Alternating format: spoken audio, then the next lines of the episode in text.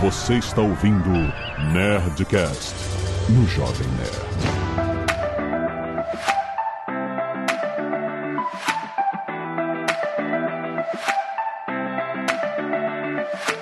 Landa, landa, landa, nerds! Aqui é Alexandre Antônio do Jovem Nerd, preocupado e vivendo intensamente. Fala pessoal, Vinícius Fuzikawa e colocamos o Pepa na quarentena. Fala pessoal, Pedro Paulo Silveira Pepa achatando as duas curvas. é verdade. Olha a responsabilidade do Pepa. Aqui é a Zagal influenciando o mercado mais do que você imagina. Esse é o nosso parceirão. Muito bem, nerds! Vamos rir para não chorar neste mês difícil no mercado financeiro. Vamos continuar analisando aqui com a Nova Futura o que, que está acontecendo no mercado. Mês passado parece que foi séculos atrás, né? O Pipa tava falando. Eu lembro que eu comentei que estavam começando a falar sobre recessão, né? Isso já, nossa, já é uma realidade tão diferente hoje, hoje que a gente realmente tem que analisar. Vamos analisar a grande montanha russa dos 120 mil pontos para 60, 70 mil pontos. Foi uma Chegou a bater 63 mil pontos. 63, pois é. Agora deu um respiro, mas chegou a 63. Vamos entender, vamos analisar tudo que aconteceu pra gente fazer decisões informadas. Certo?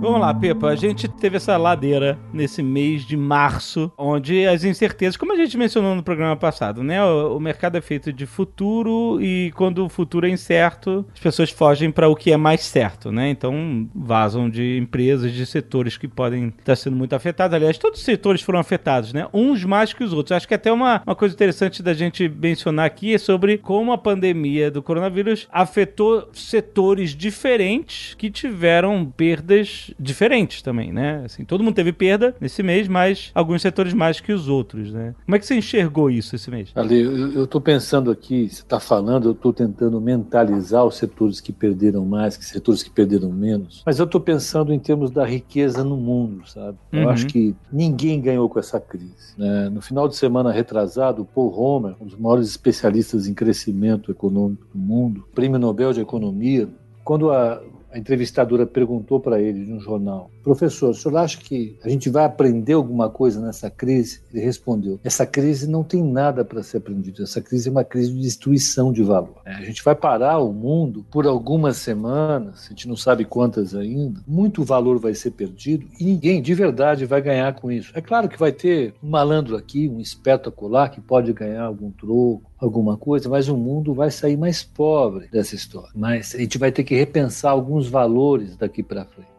A gente está no meio da crise, mas a gente está tentando entender quanto a gente vai perder de PIB. Os Estados Unidos vão perder no primeiro ou no segundo trimestre alguma coisa como 10% do PIB americano. O PIB americano está ali por volta de 20 trilhões de dólares. Nós estamos falando em coisa de que pode variar de 4 a 8 trilhões de dólares de produtos, serviços e bens que não vão ser produzidos. A mesma coisa na China, na Alemanha, na França, na Itália, aqui no Brasil, no Peru, nesses países. Mas eu acho que, se a gente olhar do ponto de vista do que vai acontecer a partir do momento que as cidades estados e países começarem a se abrir, pode ser que a gente comece a olhar o mundo de maneira diferente, viu, Ale? É, pode ser que o mundo talvez fique melhor. Nesse sentido de não tem o que aprender, a gente só tem que amargar o prejuízo, como ele tá querendo dizer, né? Ah, do ponto de vista do investimento, Não, eu quero dizer o seguinte: ele diz assim: olha, não é que houve um erro. A gente já, já fez um programa sobre a crise de 29, a gente falou sobre os erros, sobre as, as coisas que foram as causas e tal. Não sei o quê. Então, ele tá querendo dizer o seguinte: é isso, caiu um meteoro e a gente vai ter que se erguer disso.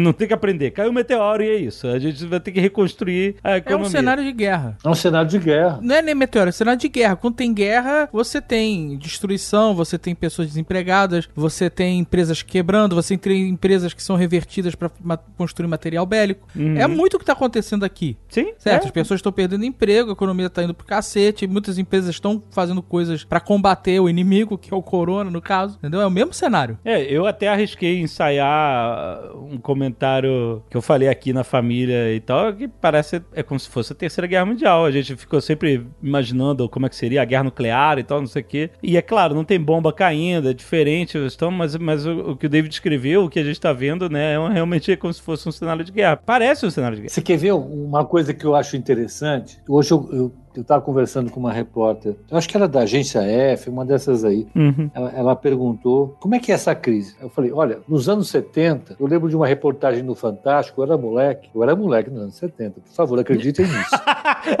o Fred não era, mas ele não era. mas olha, teve uma, uma piração e alguns bilionários americanos que tinham doenças terminais resolveram se congelar esperando a cura no futuro. Então eu tenho uma doença terminal, eu me congelo agora, fico congelado até o ano 2000 e alguma coisa, naquela época era, era muito tempo. Em 2000 e alguma coisa me acordam, eu vou ter uma cura para a minha doença. A questão que sempre foi colocada naquela época, para essa picaretagem, era o seguinte: como é que a gente vai reanimar um corpo que está morto? Exato. Esse é, a, é o grande desafio da economia agora. Nós estamos congelando a economia nesse momento para recordá-la daqui a algumas semanas ou meses. Será que a economia vai acordar da mesma maneira? Vai ter que aprender a andar de novo, aquela coisa, né? Alguma coisa vai mudar para gente. Vai ser muito diferente. Pô, ela uhum. pode virar um zumbi também e querer matar todo mundo, né? o Pepa tá falando que todo mundo perde, todo mundo perdeu. A gente fez um levantamento essa semana dos bilionários que mais perderam grana, né? Só pra você ter uma ideia, até o dia 3 de abril, o Bill Gates perdeu 16 bilhões. O Warren Buffett perdeu 18 bilhões. E o Zuckerberg perdeu 19 bilhões. Uhum. Primeiro de janeiro até dia 3 de abril. O único que ganhou dinheiro nessa história até o momento foi o Jeff Bezos, que conseguiu ganhar 2,69 bilhões. Caralho, maluco. Escuta, esses caras aí, todos eles, Bill Gates, você acha que o Bill Gates está ligando para isso? 97 Eita. bi é a fortuna dele. Mas o Bill Gates não doou tudo pra fundação? Essa grana toda? O Bill Gates e a Melina estão hum, preocupados. Não tudo, né? Estão preocupados nesse momento em achar um caminho para essa cura. Eles estão alertando para problemas de pandemia há algum tempo. É uma outra história. Eu estava pensando aqui no que o, o, o Atila tem falado nas lives dele. Uhum. O mundo que vai surgir daqui a alguns meses é um mundo diferente. É, eu quero pensar que, do ponto de vista da economia, o mundo vai ser um pouco mais mais solidário, um pouco mais ecologicamente correto, um mundo em que as pessoas vão pensar estabelecer renda básica das pessoas que não têm renda nenhuma, uhum. um mundo em que as pessoas vão pensar em saúde para quem não tem saúde nenhuma. Nos Estados Sim. Unidos, isso acontece. Aqui no Brasil, a gente tem um dos maiores sistemas de saúde do planeta, que é o SUS. Isso aqui é, não tem igual no planeta só o NHS da, da Inglaterra, que está caindo agora, mas eu acho que depois da, da internação do Boris Johnson, isso vai ser revertido. O sistema de saúde de proteção universal do Brasil é um dos melhores do mundo. Né? A gente está razoavelmente bem equipado aqui no Brasil e se receber dinheiro, a gente vai poder sustentar esse negócio por muito tempo. Mas os Estados Unidos é um dos países que está mais vulnerável a essa crise. Uhum. Né? Isso já é tema de uma pesquisa do Prêmio Nobel de Economia, o Angus Deaton, que fala isso há muitos anos o Angus Deaton denunciou que os Estados Unidos têm um problema de mortes por desespero, que são mortes por álcool, mortes por droga e mortes por suicídio. Né? Os Estados Unidos vão precisar repensar o modelo de crescimento, de assistência social, de saúde, em algum momento. Eu, eu espero que o mundo acorde melhor depois desse chacoalhão que nós tivemos. Concordo plenamente. Assim, eu acho que tudo isso tem que ser discutido, principalmente a renda básica universal é algo que já está sendo discutido e desenhado antes de qualquer problema assim, como uma solução do novo capitalismo para o futuro. Não era o Bill Gates que fala que tem que taxar robô? O Bill Gates sugeriu uma, um, um post sobre robôs, etc. Isso, exatamente. Ele e o Elon Musk também. Porque, assim, enfim, como a sociedade está mudando, e o Harari também fala isso no Homo Deus e tal, como a sociedade está mudando tão rapidamente, tipo, tipo assim, a gente tá ainda agarrado a vários sistemas tradicionais e que não são bem compatíveis com o que tá acontecendo, né? A plena automatização de um monte. O Marco Gomes é o profeta dos robôs. O robô vai, um robô ainda vai tomar o seu emprego. Então, tipo assim, e quando a gente fala assim que robô, a gente fica imaginando máquina que faz carro, etc. Mas, por exemplo, se você liga para um call center e você fala só com uma voz gravada e você bota, sei lá, seu cartão de crédito para pagar uma conta, ou se você. Ou então, mesmo que você ah, fale com atendente. O Carlinhos Troll mostra no Walmart robô fazendo limpeza Autônomo. É, não, Limpando o é. chão, é. robô que faz checagem de inventário nas prateleiras Exato. pra avisar, ó, tem que repor tal coisa em tal lugar, mas não fica uma pessoa mais fazendo isso. É, mas É como. robô. Mas isso ainda são robôs mecânicos. Quando você liga um call center e fala com. Pelo menos na primeira e na segunda camada de atendimento, você tá falando É com só uma aí, máquina, né? aquilo é um robô. Sim, sim. Né? Só que é um software. Só que aquele robô, ele tá no lugar de um ser humano de call center que antes tinha 300 mil atendentes e agora tem 50. É porque o resto das camadas de atendimento primárias são todos feitos por robô. Então, enfim, é, já há algum tempo está se estudando como que vai ser a nova economia do futuro com todas essas mudanças que aconteceram na nossa sociedade. Isso tudo já havia sendo discutido antes da gente enfrentar essa pandemia que chacoalhou o planeta Terra de vez, né? Tá? Então, assim, é, é, como você falou, eu espero que a gente saia daqui melhor e principalmente com a economia mais solidária, como você mesmo falou, porque a gente viu o preço que a gente está pagando por né, funcionar do jeito que a gente está, principalmente por não investir em ciência, em prevenção, como o Bill Gates ficou cinco anos atrás falando sobre o problema de que a gente não estava preparado para enfrentar uma grande pandemia. E a notícia é, o que a gente tem ouvido falar é o seguinte: essa não é a última pandemia da humanidade, tá? A gente vai ter daqui a algum tempo outra. Sei lá quanto, pode ser que seja daqui a 100 anos. É, Talvez seja menos. Ou Isso é- menos. Você não tem controle. Não temos- não Você Tem sabemos. que observar pra se prevenir, mano. Exatamente. E o Bill Gates mesmo falou assim: se você investisse um bilhão de dólares em prevenção de pandemias no, no, lá, nos Estados Unidos, você não teria que pagar um trilhão. Assim, não é que não teria que pagar, mas tipo assim, veja o preço. Você pagou mais de um trilhão de ajuda agora a econômica eh, por causa do que a gente está tendo que fazer agora, né? Então, Ale, você sabe quanto o Banco Central americano emitiu de moeda desde o dia 20 do 2 até hoje? não. 5 trilhões? Foi bom chute, mas 1 trilhão e 700 bilhões de dólares. Meu, é muita grana. É grana pacas. Assim, os caras criaram grana. Sabe o que os caras falaram? Dane-se. Aham. Vamos para frente. Vamos enfiar dinheiro na economia e não vamos discutir com ninguém. Dane-se. Vamos, vamos, vamos, vamos, vamos, vamos. E aí eu pergunto, os caras falaram, beleza, vamos imprimir o dinheiro que não existia, né? Vamos botar aí um trilhão em varada no mercado pra fazer a máquina continuar girando e tal. Quais são as consequências desse dinheiro novo que os Estados Unidos botou no dentro da da sua própria economia? Nos últimos 10 anos, crescimento econômico, só isso. Mas daqui pra frente, Não, eu é- digo. Não vai gerar inflação, não... Não, não, vai ser isso. Isso é plasma sanguíneo, vacina, isso é remédio, dane-se. Os caras não estão perguntando sobre isso. Os caras que estão pilotando esse negócio no Fed são muito bons. Estão botando a economia para frente. Estão botando no Banco Central Europeu, estão botando no Banco do Japão. Os caras não estão perguntando. É, é mais ou menos como se o Winston Churchill tivesse na ilha da Inglaterra olhando para a Europa dominada pelos nazistas e falando: eu vou defender a liberdade do ser humano e vou lutar sozinho. Eu preciso de armas. Aí os economistas do Império Britânico falam: pode ir, vai. Ele falou: o que vocês vão me dar? O que você precisar, meu amigo? Dinheiro. E eles deram. Nós estamos repetindo a mesma coisa que nós fizemos em 2008. Em 2008, a economia global quebrou. Os bancos centrais falaram: ó, escuta, não se preocupa, a gente vai dar o que vocês precisam. Vocês precisam dinheiro, tá dado, vai ter. Agora os bancos centrais estão dando dinheiro. Vai causar inflação? Não. Até onde a gente sabe, na boa, pela experiência de 2008 até agora, não tem inflação. Nós vamos sobreviver. Então, é, essa é a minha grande dúvida, porque isso é aquela dúvida clássica de, de quem é leigo economia e fala assim: ah, mas você não pode simplesmente criar dinheiro do nada, o que, acontece? Aí você fala assim: não pode Desculpa, criar dinheiro. não é de, de leigo, não. É nossa. Os economistas também se perguntam isso. Nós temos um modelo que não explica nada disso, cara. Mas assim, mas teoricamente você fala assim: ah, a gente não pode simplesmente inventar dinheiro do nada, porque você vai gerar um desbalanço da economia, um desequilíbrio, e você vai criar inflação. Então, tem mil explicações de por que, que não se pode fazer isso sem preocupação. Ah, agora eu pergunto o seguinte: no momento em que o mundo inteiro precisa de dinheiro ao mesmo tempo e não tem de onde tirar, a ideia é: se todo mundo criar dinheiro do nada, e sendo que todo mundo tá precisando, ninguém vai estar desequilibrando nada porque tá todo mundo no mesmo barco? Seria isso? Exatamente. Você joga oxigênio para todo mundo. Mas o Brasil pode fazer isso, por exemplo? O Brasil pode criar dinheiro? Não, calma. Agora pode. Daqui a pouco não. Mas eu, eu vou falar uma coisa assim. Eu tive um momento da minha vida que meu filho ficou doente. Ele ficou, ele teve uma convulsão. Eu tive que catar o menino, levar para o melhor pronto-socorro do Brasil, que era aqui em São Paulo, Sabará. Na hora que eu cheguei no Sabará, a enfermeira tomou meu filho e estava assim com parada respiratória. Estava numa situação difícil. Nossa. Não, foi difícil. Não, na boa. Com a licença dele. E já está com 35 anos. É uma anjo hoje, bem alimentado, está bem pra caramba.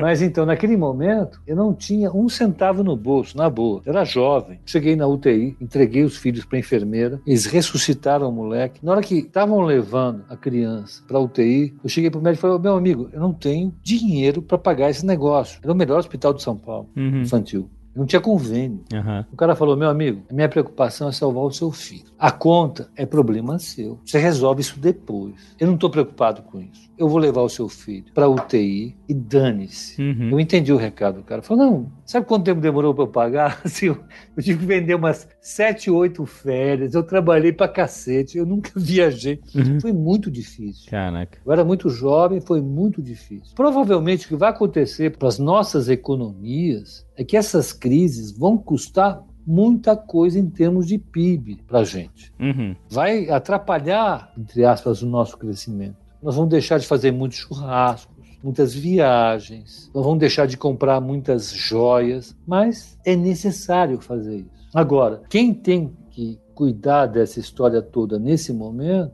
do ponto de vista sanitário, como o Atila fala muito bem, são os médicos, etc, etc. E nós, que estamos desse lado real, vamos ter que pagar a conta. Uhum. Como é que a gente faz? O Banco Central vai ter que emitir, sem parar. Uhum. Isso é um consenso, não é assim uma dúvida, entendeu, Ale? Ninguém está em dúvida do que tem que fazer. Lá fora, os grandes bancos centrais, Banco Central dos Estados Unidos, do Japão, Banco Central Europeu, Fundo Monetário Internacional, Banco Mundial, eles estão preparados para entender que os estados, que os países vão ficar emitindo e vão ficar mais endividados. O mundo que vai surgir em 2021, espero que a Covid acabe até lá, é um mundo com países mais endividados, mais problemáticos, mas que todo mundo vai saber entender dessa maneira. Mas assim, os países vão estar endividados com quem? Com o FMI, com o Banco Central, com. Entendeu? Porque se ninguém tem dinheiro, de onde tá vindo dinheiro? Quem é que tá emitindo dinheiro? Não é o próprio país? O Banco Central emite moeda. É assim que faz. Tem o Banco Central do Brasil, BCB, e isso está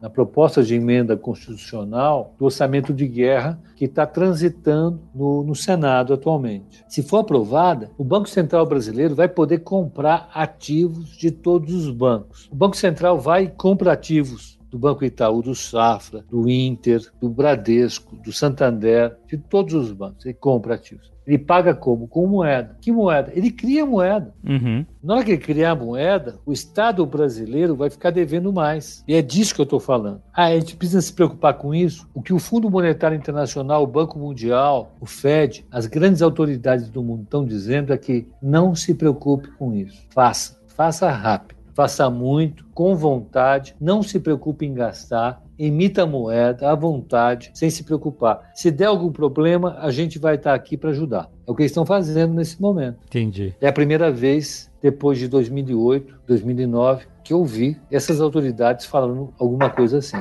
E está acontecendo isso. Seja de alguma forma uma boa notícia, né?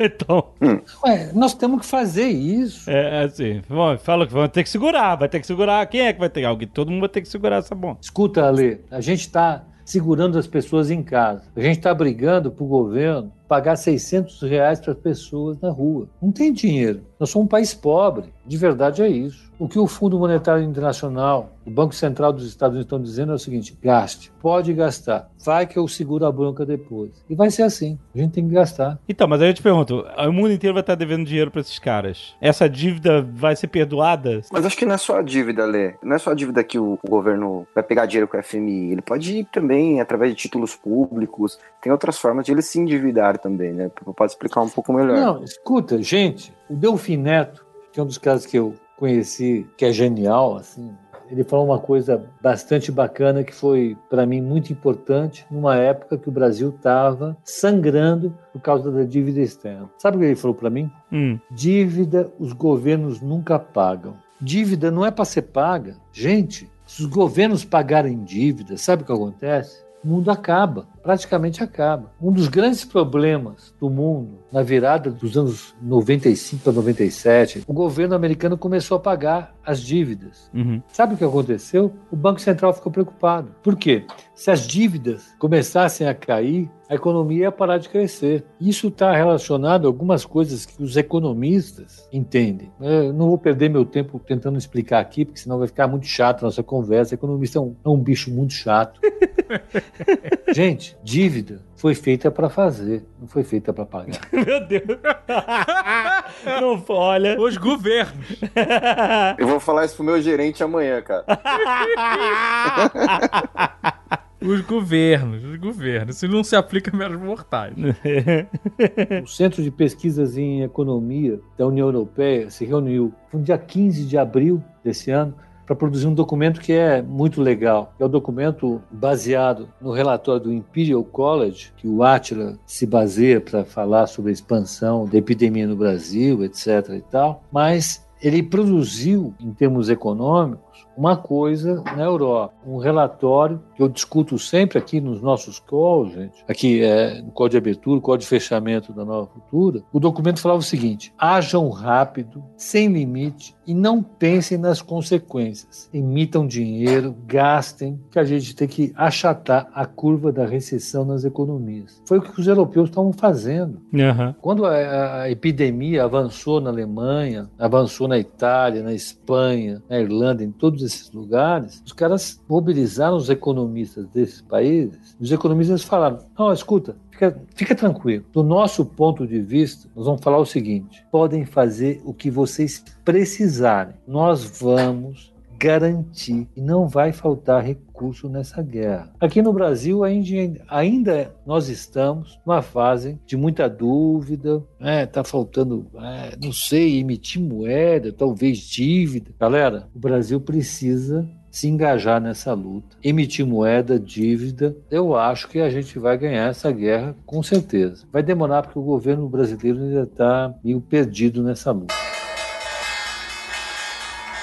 Nesse último mês de março, onde a gente viu esse meltdown, eu só queria entender o meltdown, entendeu? Tipo, das bolsas, etc. É claro que a gente já discutiu aqui isso. Tem a ver com o futuro, tem a ver com incerteza. E aí, é óbvio, né? As pessoas vão mover o dinheiro de onde é mais incerto para onde é mais certo. E aí chegou um momento que ele bateu num, num fundo e começou a quicar. Aí ficou nesse sobe, desce, sobe, desce aí nas últimas semanas e meio que quicando. Suporte que chama. Sobe dessa tá Aê, Azagal!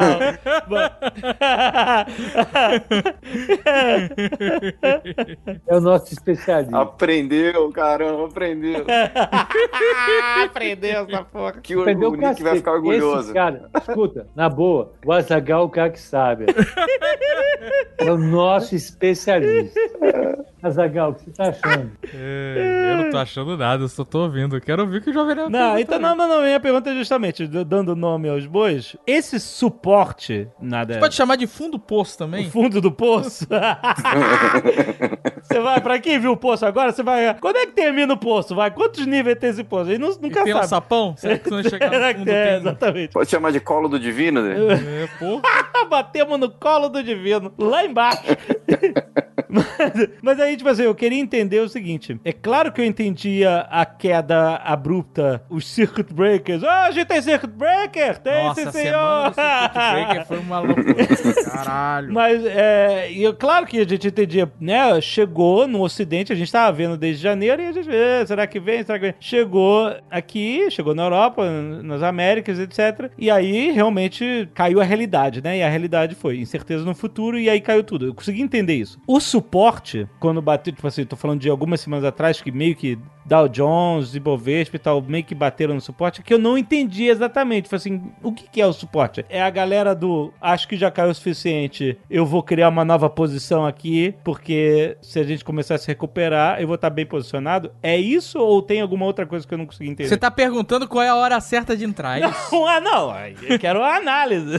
Não, não, não, não, é pior do que isso. É pior que isso. Meu Deus. Dave, é pior do que isso. E tá perguntando, o fundo é aqueles 60 mil pontos? Não, não tô perguntando. Eu tô perguntando por que que bateu nos 60 mil e ficou quicando. É isso que eu tô querendo entender. Pode não ser o fundo. Pode ter uns níveis abaixo aí. A plataforma tá descendo. A plataforma tá descendo. Gente, a gente está falando de uma contração do PIB americano, Hum, eu vou falar 20%, no segundo trimestre. segundo trimestre, ok. Conta de padeiro, tá? Conta de padeiro. Tá. O PIB americano é de 20 tri por ano. 20 tri por ano dividido por 4 é 5 tri por trimestre. Uma queda de 5 tri no trimestre, dá quanto? 5 tri, 20%, é 1 trilhão de dólares de perda de capital num trimestre sozinho. Ok. É muito ou pouco isso? É muito, porra. 20% não. Não, não, não tem na história algo parecido. Não tem. Na crise de 29, na crise de 2008, não tem. É novo, é novidade. Aí você vem segundo trimestre. Uhum. O segundo trimestre pode cair mais um pouco em relação ao primeiro trimestre. Quando? A mesma coisa. Quanto a mesma coisa? Como pode ser assim? Vai ficar parado. Aí você pede mais um trilhão de dólares. Quem vai pagar essa conta? É tudo isso que a gente está perguntando. Uhum. As nossas perguntas não são triviais. Não aconteceu isso antes. Eu sei que uma, uma- um ponto-chave é a gente saber quando é que a gente vai sair dessa e a gente não sabe. Então, enquanto isso houver, a incerteza, que você está querendo dizer, a incerteza e o mercado pode cair mais. Mas você, você identificou algo que justifique esse suporte que foi criado em volta de entre 60 e 70 mil pontos ah, nas últimas semanas? Não, não, não, não. Eu acho que isso é, é uma coisa para a gente pesquisar daqui para frente. Uhum. Eu acho que está feito esse. Para baixo desse suporte não vai cair mais. Olha aí. Ah, era, era isso que eu queria saber. Me aguarda! me aguarda! A não ser que a Zagal entre no mercado de novo. Aí fudeu. No começo Não, do mês eu coloquei abaixo 10 do- ações não, lá, ó. Não, não, não vai cair, não vai cair. o, o mercado acionário ele é composto por ações muito sólidas. Aham. As empresas que vão quebrar não estão no mercado acionário. O seu Zé da esquina aqui, que pode estar vulnerável a uma quebra, Uhum. a Zileide, que transporta os nossos filhos para as escolas, esse povo todo não está cotado em bolsa. A bolsa é feita de empresas muito sólidas. Eu tenho uma pergunta que é: quando começou a cair, tava lá em quase 120 mil pontos, né? E aí deu aquela montanha russa lá, aquela queda livre, né? Não foi nem montanha russa, foi queda livre. Eu vi muita gente falando, amigos meus e tal, ah, ah, quando bater 80 mil pontos eu compro. Uhum. e aí bateu no Seu cara. 80 mil, quebrou, quebrou a plataforma e fuf, foi até 60. Uhum. né? Então é, é- é essa dúvida que muita gente deve ter entrado comprando, sei lá, né? compra aos poucos, vai comprando um pouco aqui, Ah, mas um pouco ali. mesmo o cara que comprou 80 mil pensando no longo prazo, ok. É. Né? Hum, hum, né? Dave, escuta, na boa. A gente conversa bastante. Uhum. Dave é um parceiraço. Eu vou falar para vocês aqui que o Dave é um parceirão. o Ale também. né? Isso aqui nós, nós conversamos bastante. Agora, gente, é difícil fazer projeções. Quanto tempo a gente vai demorar para recuperar o nosso capital? Não sei. Eu aposto em empresas grandes, como Porto Seguro, eu aposto em empresas grandes como a Ambev. A gente vai recuperar o capital. Se a preocupação é essa, Uhum. eu não tenho dúvida nenhuma que a gente vai recuperar o capital, Ale. É por isso que a gente fala desde o início que para você colocar o dinheiro, o seu dinheiro em investimentos de risco, que são voláteis, tem que ser a grana que você não está precisando justamente por causa disso. ah, preciso dessa grana agora. É exatamente isso, Ale. Se eu precisar amanhã pagar uma dívida e tal, eu estou desvalorizado em 40%. Cara, não era essa a grana que você tinha que ter em bolsa. Exatamente. né? A gente tenta fazer uma estratégia de informação para as pessoas que elas entendam que o dinheiro em bolsa tem que ter um longo prazo. Nós estamos falando de empresas que são muito sólidas. Você falou assim que as grandes empresas que estão na bolsa, elas provavelmente não quebrarão. Quem quebrará é o cara que está transportando. Mas, teoricamente, isso tudo, a economia ela é feita de, de camadas, né? Esse cara para de consumir. É, hoje, acho que ontem saiu uma notícia que o consumo de, de bebida alcoólica caiu 50%. O que me surpreende, o que me, me surpreende. E não, eu não tô contribuindo nessa estatística. não. Tô tentando levar ela pra cima. Eu acho que a Bev tá fabricando muito álcool em gel e tá. tá Só se bebida. for. A Magazine Luiza vende menos. Você vê algum setor que pode se recuperar mais rápido ou mais devagar? Você tem, tá trabalhando em cima disso? Não, eu estou preocupado em, em dar aos nossos clientes alguma segurança. Eu tenho indicado isso para os nossos clientes. Porto Seguro, Inge, VEG. VEG é uma descoberta que eu fiz alguns anos atrás. A gente tem que escolher empresas sólidas, tem poucas dívidas, geradores de caixa, como a Ambev, como o Banco Itaú, como Inge, que deem para a gente alguma segurança. Para a gente passar esse período sossegado. Olha, eu vou dizer uma coisa.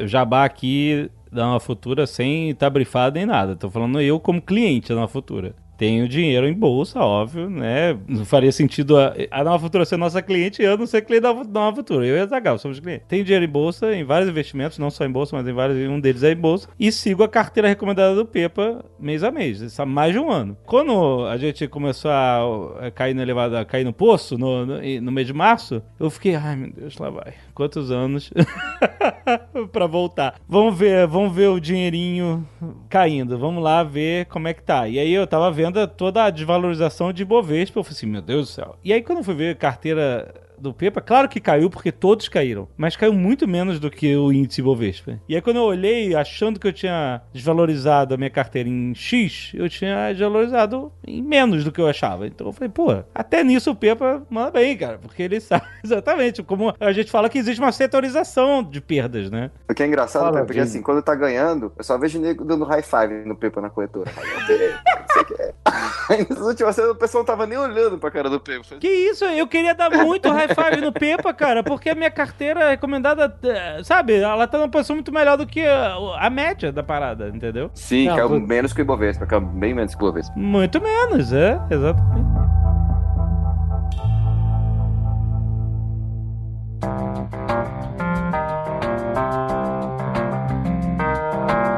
Eu queria te perguntar sobre a setorização dessa crise. Que é algo que você presta atenção quando você está fazendo as suas análises de carteira recomendada. Você justamente presta atenção nos setores que podem estar melhores ou menos piores, etc., dependendo de cada situação. E aí você vai naqueles setores. Tipo assim, porque a gente tá vendo que estava circulando aí um, um estudo de setores que vão se recuperar, que foram atingidos muito, mas que vão se recuperar rápido. E setores que foram atingidos muito, mas vão demorar para se recuperar. Sei lá, É, setor- por exemplo, todo setor que envolve turismo e viagem vai ter uma recuperação bem mais lenta do que outros setores, né? do que, sei lá, educação à distância, né? É, exato. Tipo de coisa. Como é que você analisa hoje, depois desse mês de março, como é que você analisa esses setores hoje? Tudo vai depender de como vai ser a trajetória de queda do PIB, da economia, da atividade econômica, Aham. o tempo que essa atividade econômica vai ficar lá embaixo e com que velocidade ela se recupera. Vai depender de tudo isso. Acho que a nossa arte agora, o nosso talento, o talento de qualquer analista, investidor, vai ser tentar encontrar essa resposta, porque dessa resposta é que vai sair a nossa estratégia de alocação dentro de uma carteira. Tem setores que são muito sensíveis ao ciclo econômico. Por exemplo, o varejo, o setor imobiliário. Se a economia para, esses setores param e sofrem bastante. Eles têm uma queda forte das receitas e só quando a economia começa a se recuperar que eles voltam a recuperar receitas e lucros. Agora, tem setores que, que apanham menos durante a crise, que são mais resistentes. Né? Desses setores aí, eu, eu destacaria o setor de geração e distribuição de energia elétrica. né? São setores que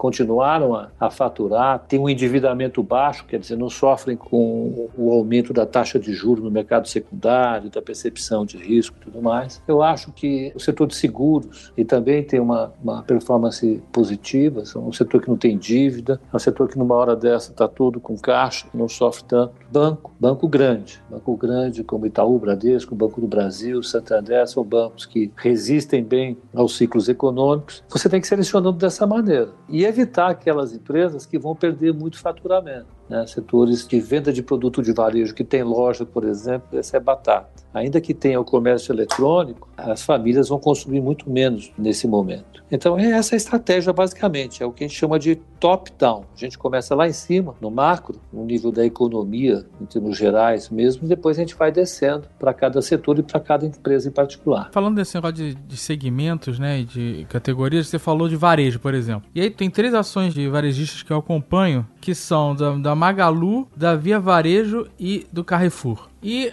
eles estão no mesmo setor, mas se você olhar o gráfico deles, eles têm comportamento bem diferente. Totalmente. Por quê? Você pega o Carrefour, o negócio do Carrefour, especificamente, ele é um supermercado, ele vende alimentos e vende alguns outros produtos, mas o grosso dele Uhum. está distribuído em grandes lojas pelo Brasil. Uhum. E agora, com a estratégia dele de lojas mais regionais, como eles tinham lá na França, estão fazendo aqui no Brasil também, Sim, menores, né? Menores, em vez daqueles hipermercados, eles têm menores em mais, né, mais distribuídos pelos bairros, exato. Exatamente. É, substituindo o que seriam aquelas mercearias. Lá na França tem muito. Exatamente. No Brasil É. tem menos, mas eles aplicaram esse modelo. Acontece que, por venderem produtos de primeiríssima necessidade, Ah, que são os alimentos, produtos de limpeza, ainda que eles percam vendas, as vendas nunca vão cair 20%, 30%. Não cai nessa magnitude. aham. né? Porque as pessoas ainda continuam liberadas para fazer compra. Agora, com Via Varejo e Magazine Luiza, a questão é completamente diferente. Ainda que as duas tenham uma estratégia bastante consolidada hoje, a Magazine Luiza a mais, mas a Via Varejo está se fortalecendo nisso também, de vendas no, no eletrônico, no e-commerce. As duas têm um portal que funciona bem,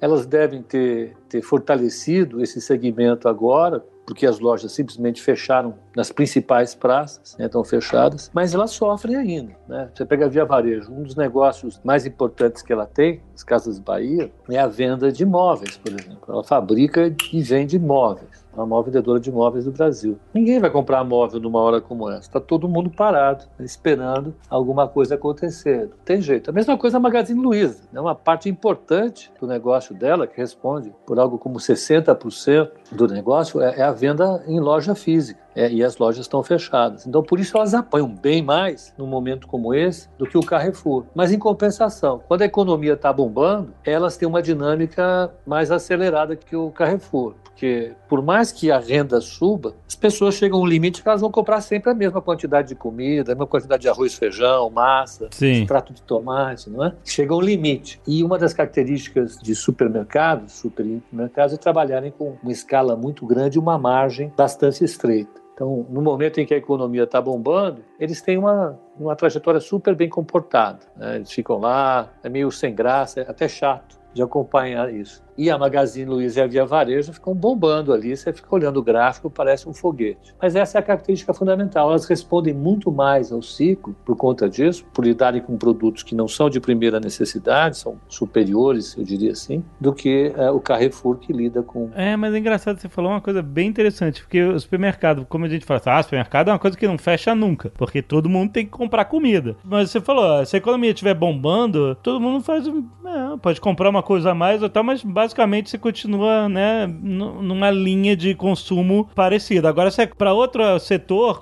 móveis e eletrodomésticos e qualquer outro tipo de coisa, vestimenta, etc., a economia bombando estimula mais consumo, né, de mais itens, de mais, de um ticket mais alto em média de- desse tipo de produto, e aí realmente dá pra perceber que eles sobem mais com a economia boa e caem, tomam uma porrada mais alta com a economia ruim. Bem interessante a análise. Exatamente isso. Quando a gente separa por setores né, para fazer análise, é tentando pegar as características de cada setor. Né? Um setor que sobe muito quando a economia está crescendo é o setor de mineração e siderurgia, né? porque aí você tem grandes obras, você tem construção civil bombando, você tem setor automotivo. Então o consumo de aço sobe, o consumo de minério de ferro sobe, aí as siderúrgicas bombam. Num cenário como o que a gente está vivendo hoje, se vai ter uma grande recessão, uma parada abrupta e forte da economia, que pode demorar um ou dois trimestres, as siderúrgicas desabaram. Algumas vão, vão fechar durante algumas semanas as suas operações, porque não vão ter que fabricar mais nada. Que não tem quem compre. Exato. Em contrapartida, você pega o segmento de telecom, telecomunicações, eles devem até ter um aumento de vendas nesse momento. Pode ter um aumento de inadimplência, mas vai ter um aumento das vendas porque está todo mundo em casa, todo mundo usando a banda larga. É assim que as coisas funcionam. Mas mesmo assim, mesmo com alguns setores que são beneficiados pelos consumos de primeira necessidade que nós temos durante a situação, ainda assim são abalados porque, de qualquer forma, há uma retração da economia no geral, né? Então as pessoas podem até, ah, vou agora assinar mais serviços de streaming, só que ao mesmo tempo, peraí, eu vou segurar um pouco de dinheiro aqui porque, sei lá, eu posso ser demitido amanhã, ou então foi demitido, entendeu? É, é isso, né? É, você pega nos Estados Unidos, é claro, o desemprego aí subiu pacas, mesmo com a ajuda do governo. Você deve ter já por volta de uns 15 milhões de pessoas que pediram seguro-desemprego nas últimas três semanas, até a semana anterior. É um gráfico quase, parece até um gráfico fantástico. Não, não é um gráfico. Não, parece que tem um erro. Parece tem um erro. Eu fiquei olhando aqui, no dia que saiu, eu fiquei olhando, estava no call de abertura, eu não sabia o que falar, eu fiquei mudo. Eu falei, o que, que é isso? É, exato. né? É um, um gráfico normal que você. Você pode acompanhar o gráfico de 7. É uma, uma curva de 90 de- graus. Exato. É um gráfico, é uma reta. É uma reta. Uma reta horizontal, Um depois uma reta vertical. É uma parada inédita, exatamente. Mas, Porque o nível de desemprego nos Estados Unidos, se você olhar esse gráfico, ele tava caindo ah, em patamares que não tinha mais desemprego. Não, estamos na- nas mínimas históricas. É incrível. E essas famílias que estão no desemprego, têm perda de renda, profissionais liberais também, vão segurar, vão segurar o orçamento. E aí é tudo retrai. né? É claro que o Carrefour vai ter queda nas vendas, mas é o que eu estava falando, a queda é menor. Uhum. Então as pessoas, em vez de comprarem aquele iogurte super refinado, etc., vão comprar um iogurte mais básico para as crianças. Uhum. Quem comprava requeijão vai cancelar um pouco o requeijão. Quem comprava manteiga vai cancelar a manteiga, vai comprar margarina. Não sei se a relação ainda é essa de preço. Mas você sai dos, dos bens que são mais caros, vai para o mais barato, mas você não deixa de comprar comida, não deixa de comprar material de higiene pessoal, você não deixa de comprar material de limpeza. Sim. Essa é, a- é o grau de sensibilidade que o faturamento dessas empresas tem com a atividade econômica, que é completamente diferente da sensibilidade de uma siderúrgica. Da mesma maneira, do setor imobiliário. Uhum. As correlações são bem diferentes. Um mês atrás, estávamos começando a falar sobre recessão. Hoje é uma coisa que a gente pode ter certeza, né? A gente vai entrar em recessão, ou seja, dois trimestres com PIB né, negativo, né, caindo. Ou seja, o primeiro trimestre já fechou e o segundo trimestre é isso. A gente já, já tem como projetar. Exatamente. Então, assim, recessão, isso já aconteceu. Agora está se conversando se pode virar uma depressão econômica. Então eu queria entender a diferença dessas duas coisas. A recessão, tecnicamente, é definida como duas quedas consecutivas do PIB trimestral. Então, Uhum. você tem dois PIBs com variação negativa, independentemente do tamanho dessa variação, você está numa recessão. Esse é o sistema de datação de, de atividade econômica dos Estados Unidos que todo mundo segue. Certo. A depressão, ela é uma queda mais acentuada do PIB e que dura um tempo muito grande. Né? Há pouco tempo atrás, o Ben Bernanke, ex-presidente do Banco Central Americano, deu uma palestra ah, nos Estados Unidos falando exatamente sobre isso. Falou, olha, nós não vamos ter uma depressão como a de 1929. Pode ser preocupante, por quê? Porque a economia americana ela pode voltar, tentar voltar ao normal agora no verão, as cidades voltam a funcionar, mas no inverno ou no outono a epidemia pode voltar e obrigar as cidades a fecharem novamente. Esse, esse é o grande receio, é a segunda onda da, Sim. da epidemia. Então, é, vai depender disso. Ela pode se transformar numa depressão se a epidemia voltar no outono e inverno do hemisfério norte. Isso pode acontecer, é uma hipótese que a gente está avaliando sim, viu, pessoal? Isso pode acontecer. E normalmente a depressão se instala porque você não tem força de fazer o que eu tenho ouvido muito nas análises gringas, que é o bounce back da economia, né? Ou seja, exemplo, é aquela quicada de você bateu no fundo, quicou e você começa a, a subir e ganhar força e tração. É ligar o motor de novo. E ligar o motor de novo. Eu lembro de no, as análises no início de março terem assim: olha, a gente vai ter um bounce back rápido porque as instituições financeiras estão fortes e, tipo assim, não é uma crise financeira que está se instalando, é uma crise que está vindo de fora para dentro da economia. Ou seja, a gente tem força de tração para quando voltar ao normal, a gente ter um bounce back rápido. É isso que eu ouvia. Só que, pelo que eu vi, não é mais o caso de achar que vai ser tão rápido, porque, primeiro, as incertezas de como é que vai se comportar, se a gente vai ter uma segunda onda no hemisfério norte ou não e tal, e quanto tempo vai durar a onda no Brasil, etc. Mas por causa da própria eh, taxa de desemprego, etc., né? Não quer dizer que assim, ah, galera, acabou, temos uma vacina e agora todo mundo que perdeu o emprego está empregado de novo imediatamente. Não é bem assim, né? As coisas demoram para se restabelecer, né? Então é essa análise que estamos fazendo, que esse bounce back pode não ser realmente tão rápido? Pode. Eu acho basicamente por causa da questão da possibilidade de ter uma segunda onda. Uhum. Uma das coisas que assim me deixa esperançoso com a recuperação é a determinação dos governos, das economias avançadas, em segurar e matar a economia no peito, entendeu? Estão gastando, estão investindo, estão mandando cheque para a população, já tem um plano de recuperação, os bancos centrais estão agindo rápido e com muita intensidade, estão com muita determinação, né? usando todo o arsenal que foi desenvolvido na crise de 2008 2009. Né, o quantitative easing que a gente fala por parte dos bancos centrais, taxa de juros negativo, tudo isso vai ajudar a fazer o bounce back. Agora, a preocupação é essa que eu te falei. Será que vem uma segunda onda? Porque vindo uma segunda onda, todo mundo voltar para casa novamente no final do ano, pode gerar aí um choque que vai ter custos maiores do que esse primeiro. Olha, mas eu vi uma análise de que, por exemplo, nos Estados Unidos, a segunda onda que eles esperam que aconteça na, no, no, outono, pelo menos foi o que eu vi o, o governador de Nova York falando e alguns analistas falando que é, até lá vai todo mundo estar melhor preparado medicamente, tipo assim, as instituições médicas, os respiradores, as máscaras, então, tudo, tudo que está fazendo na emergência agora já vai estar tá preparado para isso, ou seja, a gente vai ter mais capacidade para atender as pessoas e você ainda vai ter uma leva de pessoas já imunizadas pelo contato que tiveram com o vírus na primeira onda. Então, é, apesar de você ter dado um cenário mais conflitante com esse, de que pode ser bem ruim para a economia uma segunda onda, eu fico me imaginando se na verdade a segunda onda não pode ser até bem mais branda do que essa que a gente está sofrendo agora. Porque essa ninguém é imune. A segunda onda tem essa questão de muita gente já vai ter sido contaminada. Até quem não sabe. Até quem não sabe, entendeu? É, exato. Então, eu não sei, é, bom, tudo é incerteza, mas é, pelo menos as previsões que eu vi sobre a, a segunda onda era isso. Era mais gente imune e mais preparação de infraestrutura para aguentar o tranco. Então pode ser que não seja tão ruim quanto essa foi. Eu acho que do ponto de vista epidemiológico, tá certo o raciocínio. A minha preocupação é do ponto de vista econômico. Uhum, uhum. Depois de você botar todo mundo para funcionar novamente, ter que fechar de novo, ainda que parcialmente, uhum. pode gerar mais uma vez um PIB negativo. Uhum. Não quer dizer que é o fim do mundo, uhum. mas já não vai mais ser uma recessão, né? Uhum. Vai ser assim, três, quatro trimestres com variação negativa ou muito próxima de zero. Então é só para responder a questão que você colocou lá atrás. Isso aqui pode virar uma depressão? Virará se o PIB continuar negativo ou muito próximo de zero uhum. até metade do ano que vem, por exemplo. Então, do ponto de vista conceitual apenas, a gente terá, nós teremos uma depressão se isso acontecer.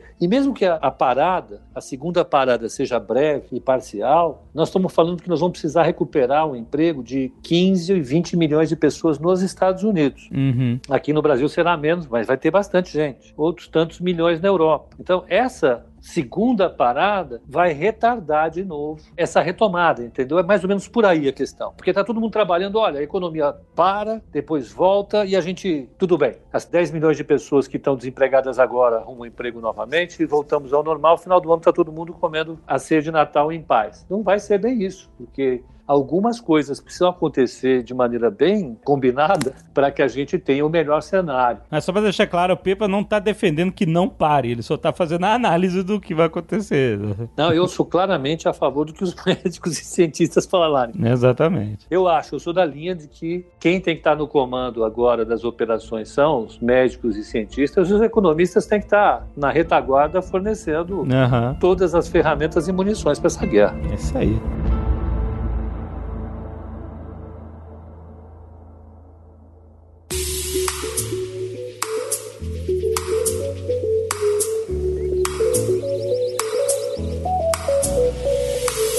Vinícius, o que temos na Nova Futura esse mês? Porque o momento de investir sempre existe, né? Uma coisa que a gente tem que ponderar e ver quais são os melhores movimentos a cada mês. Eu estou na carteira recomendada do Pepa e em vários outros investimentos da Nova Futura que mais que temos? Vamos lá, eu vou ver se dá tempo. Eu trouxe um monte de coisa aqui, tá? Primeira carteira saiu, é a carteira recomendada mensal. Uhum. Quem quiser conhecer a carteira, tá com o link aí na descrição, eu já mandei. Legal. E a carteira recomendada semanal voltou também. É. Voltou. tá bom, tá bom. voltou. Mas eu não queria falar muito de ações agora, não. Uhum. Eu queria falar de alguns produtos um pouco diferentes para quem não tá confortável em investir em ações. Legal. Um deles é fundo cambial. Tá? Uhum. Fundo cambial que investe em dólar, muita gente não sabe que a gente tem na corretora, uhum. tá? A gente tem alguns fundos cambiais. Fundos cambiais, um que a gente tem é da Mafre, uma operadora bem conhecida, né? Ela tem fundos, a Mafre tem um fundo que é um fundo cambial. Então, para quem quiser se proteger, vai viajar, quer proteger da variação do dólar, o fundo cambial é uma boa e valorizou muito nesses últimos dias por causa de tudo que está acontecendo. Uhum. Então, quem quiser tem também. Na minha carteira da Nova Futura, eu não tenho só ações, assim como o Jovem Nerd falou, mas é, eu tenho alguns fundos Uhum. que o Ian ajudou a montar, né? Minha carteira e tal. E esses fundos que seguraram bastante a onda. Uhum. Da... Sim. Seguram, né? Se você monta certinho a carteira, bem diversificada, segura. Exatamente. Cambial você tem, Dave? Não, cambial não. Ó, Infelizmente. ó, Teria sido propaganda, ótimo. Tá fazendo propaganda agora. Seria, né? Hashtag dólar 6 reais.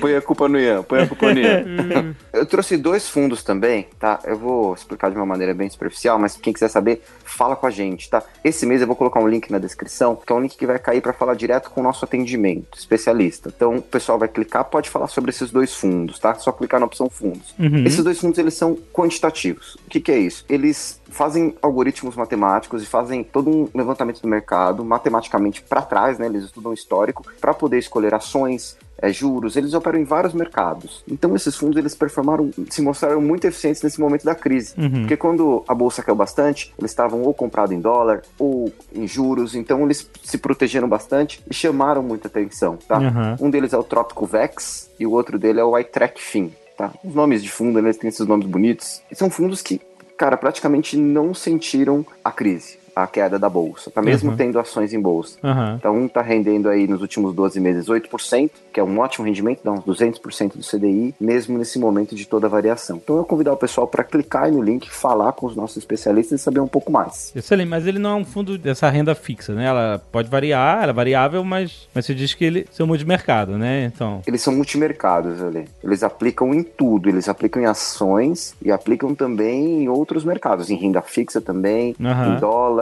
Então eles tão, são livres para fazer aplicações que o gestor acha mais eficiente. Só que eles usam esses modelos matemáticos para fazer isso, entendeu? Bom, interessante. São bons fundos, bons fundos. E aí, para complementar, eu queria falar de conhecimento. Mais uma vez, reforçar que nós temos aqui o curso gratuito para quem quiser ac- acessar no Futura Academy. Uhum. Nesse momento que a gente reforça a necessidade de ficar em casa. Então, tem o curso gratuito e tem um novo curso sobre fundos de investimento imobiliário. Exatamente. E, e esse é novo, vocês acabaram de lançar, né?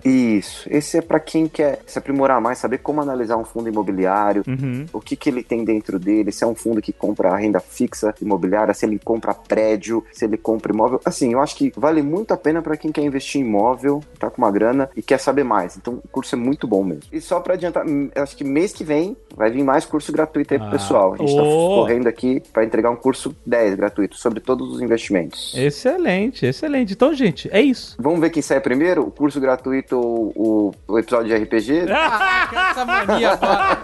Era só que me faltava. Até aqui.